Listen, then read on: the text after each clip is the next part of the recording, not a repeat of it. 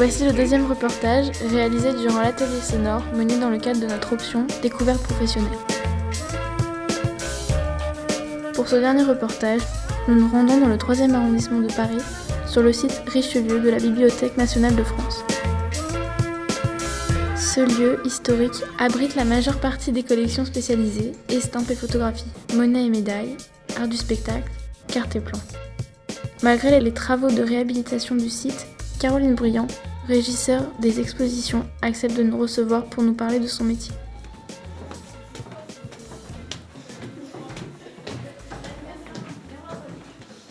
Donc bienvenue à la Bibliothèque nationale.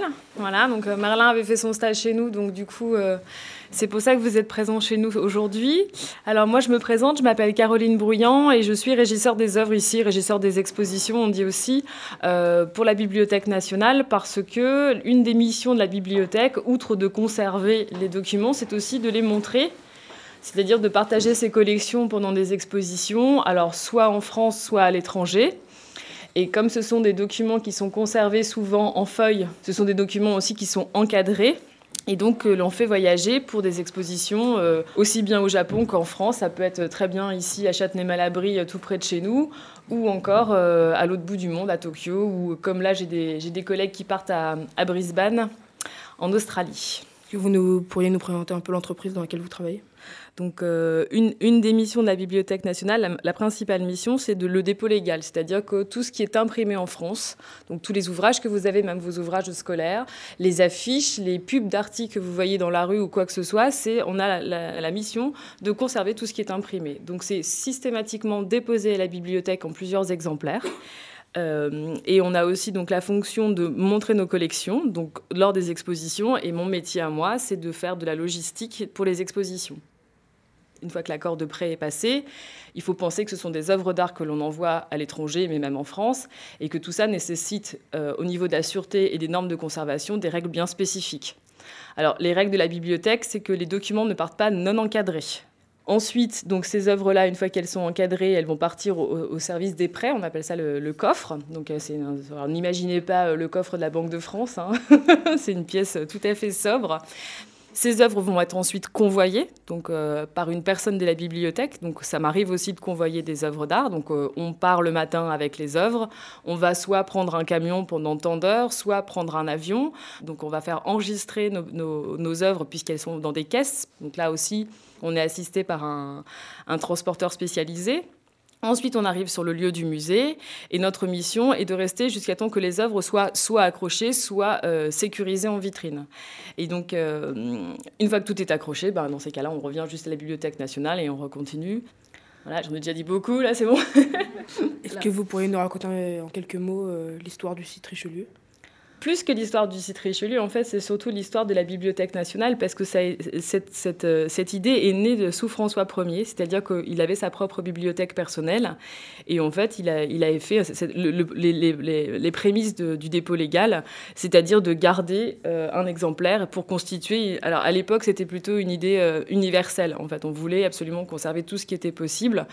bien entendu, au fur et à mesure, on est passé, outre les livres, on est passé donc aux monnaies et médailles. On a aussi les arts du spectacle, on a aussi la bibliothèque musée-opéra. Le panel, petit à petit, s'est étoffé. On a dit, tiens, on va, en entre guillemets, tout conserver. Et puis, euh, le, site Richelieu, donc c'est notre, notre, notre, site historique, mais c'est aussi qu'on a eu à un moment donné besoin d'avoir de l'espace. Donc c'est pour ça que François Mitterrand a, fait une nouvelle bibliothèque nationale, donc la continuité, où on a séparé. Donc euh, ici, il n'y avait plus d'espace physique, en fait, tout simplement. Donc on a séparé à une époque les imprimés. Donc on a décidé que tout ce qui était imprimé partait à Tolbiac. Donc c'est pour ça que vous avez les quatre tours. Et tout ce qui était documents spécialisés, donc tout ce qui était département spécialisé, restait ici. Voilà. Et quel type de formation faut-il avoir pour exercer votre métier? Moi, mon parcours, c'est plus de l'histoire de l'art parce que euh, à la bibliothèque, en fait, on a les métiers du livre et, les métiers de la culture. Moi, je fais partie des métiers de la culture.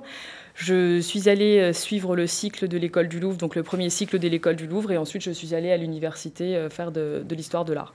Alors, on ne peut pas dire que j'ai choisi ce métier. Euh, j'ai toujours travaillé pendant mes études. En fait, j'ai été à la fois à la fac et en même temps, j'ai eu la chance d'intégrer un monument historique donc dès le début de mes études.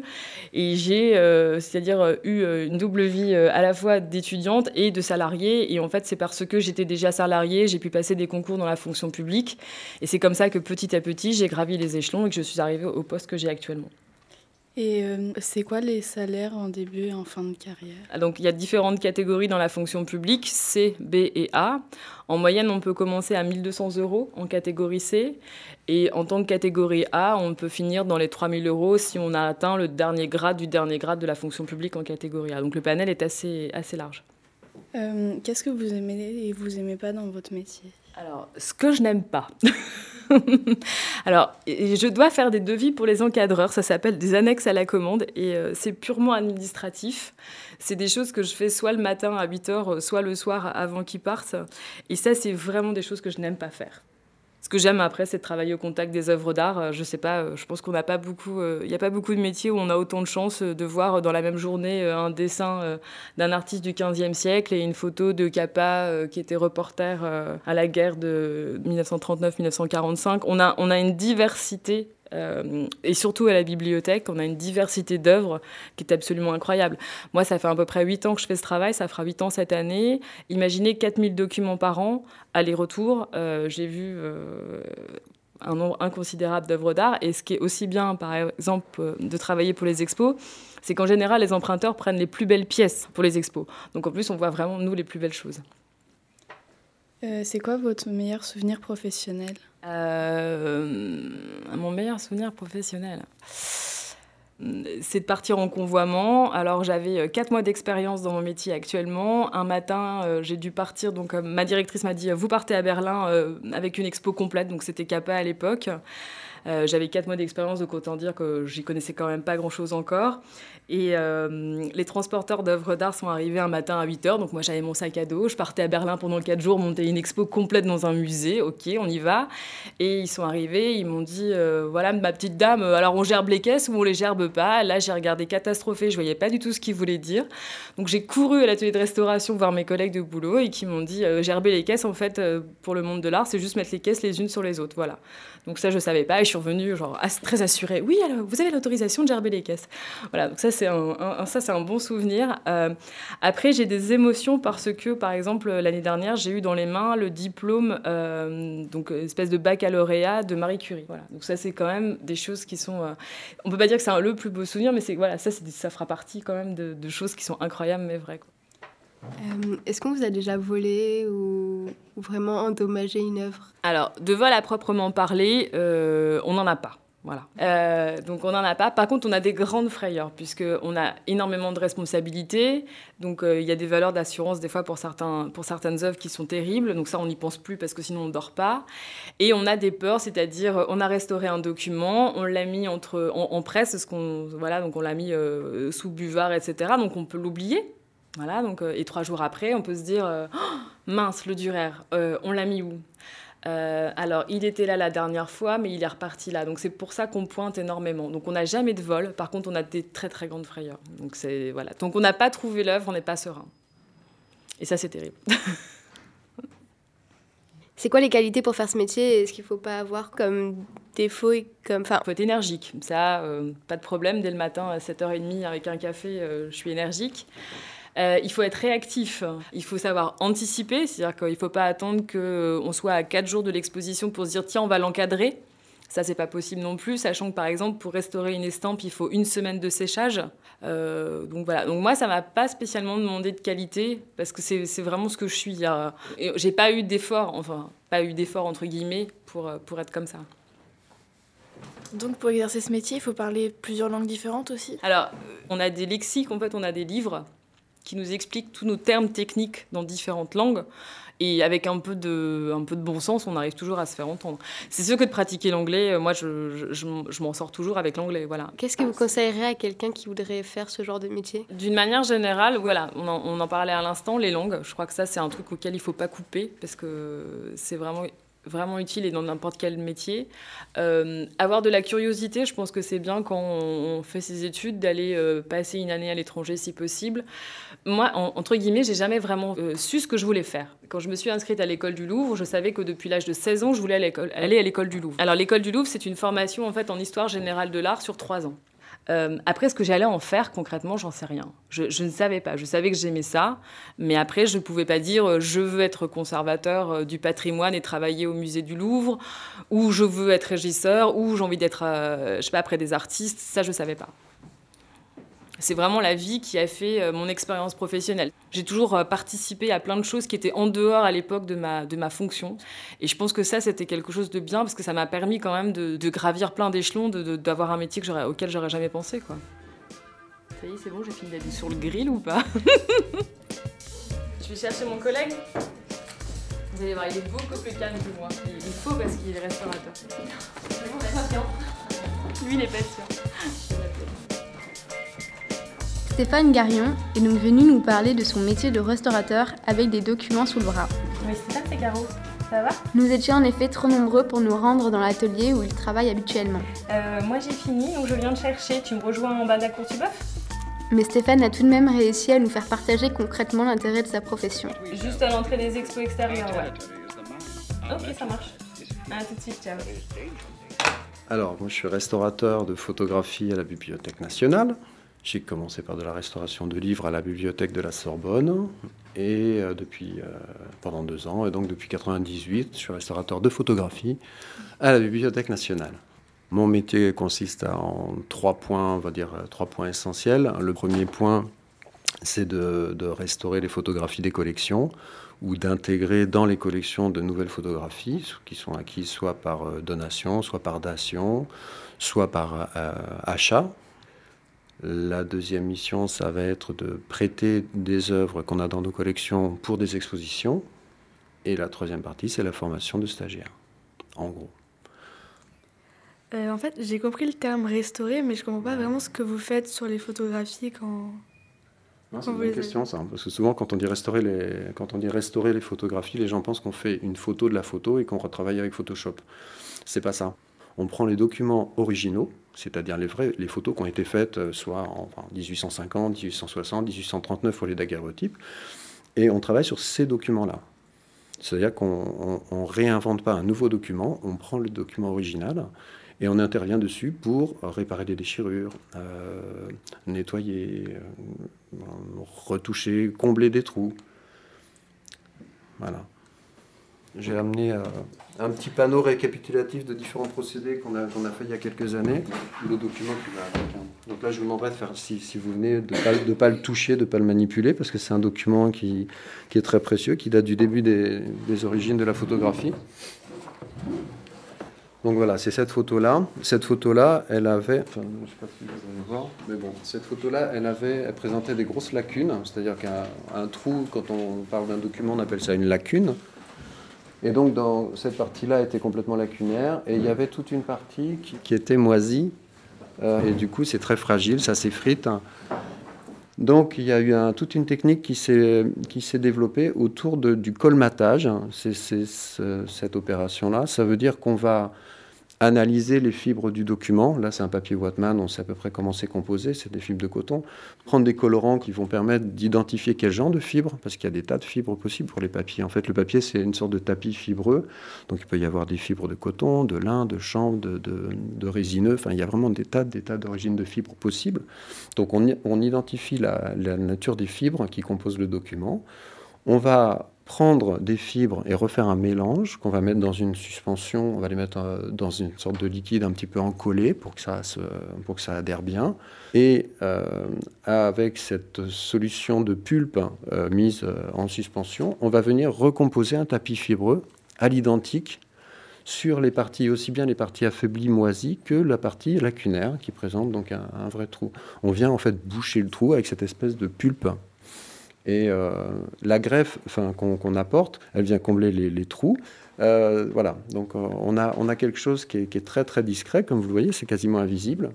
Et disons voilà, donc une fois qu'on a fait cette greffe, on l'isole et on peut retoucher à l'aquarelle pour, pour faire ça. Voilà. Donc après, on fait sécher sous des, entre des buvards, sous poids, et on a quelque chose. Voilà, le, trou, il est, il est devenu parfaitement, il est parfaitement fondu sur le document.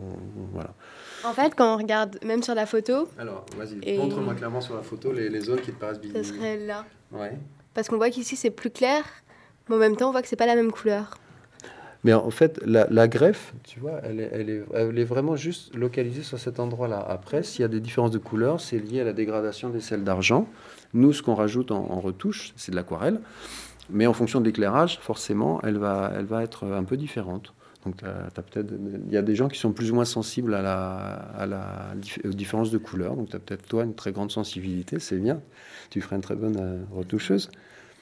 Mais euh, bon, c'est où notamment? Euh, Je sais pas là. Ouais, parce que tu le sais qu'il y a une greffe. Oui, en oui, oui, je pense, hein, je pense en, exposition, euh, disons que là, l'idée, c'est pas, encore une fois, c'est pas de refaire un faux, d'essayer de, de, truander.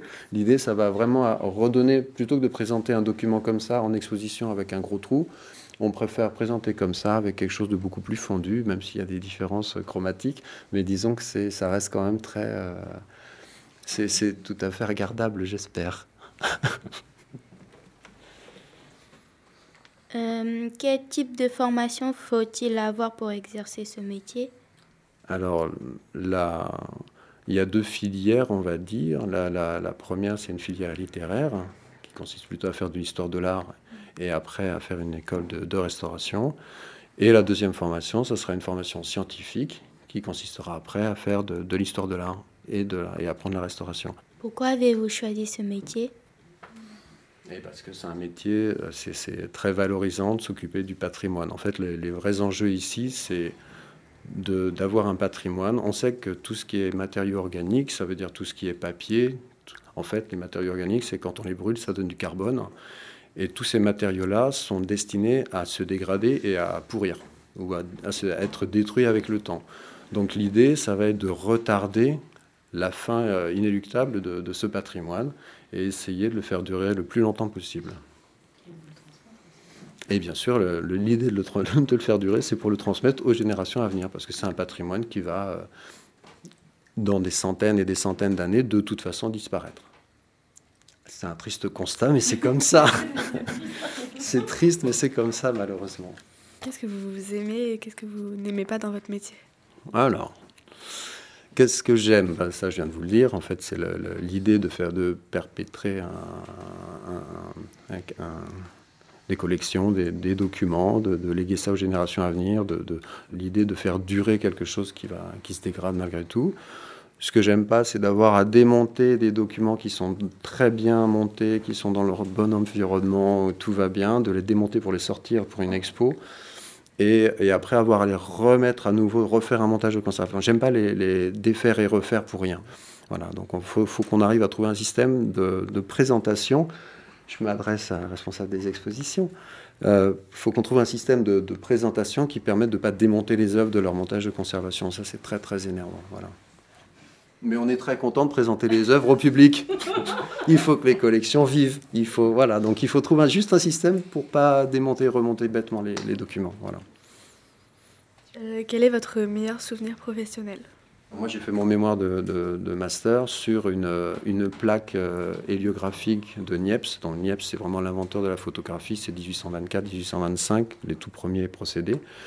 Et euh, Niepce avait, euh, quand il a mis en place ce procédé photographique, il travaillait sur des plaques de métal. Et, euh, moi, j'ai eu la chance de, récupérer une de ces plaques qui était dédicacée de sa main pour l'envoyer à M. Daguerre, parce qu'il cherchait à s'associer avec ce M. Daguerre qui était un contemporain qui habitait sur Paris. Et donc, il a envoyé cette plaque qui est unique au monde parce qu'elle est dédicacée à Daguerre. Et moi, j'ai eu la chance de faire plein d'analyses et plein de, plein de recherches historiques et euh, scientifiques. Et euh, aussi, on m'a demandé de faire une restauration et un montage très, très complexe. Donc là, je me suis vraiment euh, éclaté. Mais voilà, ça c'est, ça, c'est un très beau souvenir parce qu'on a la, on a la chance d'avoir des documents magnifiques entre les mains. Souvent, à la Bibliothèque nationale, les collections sont quand même assez incroyables. Donc, on a des documents vraiment prestigieux qu'on prolonge, qu'on arrive à qu'on arrive à, faire durer un peu plus ou à, ou à remettre en valeur ou à, sauver. Avant de quitter le site Richelieu, nous allons visiter la salle provisoire des coffres.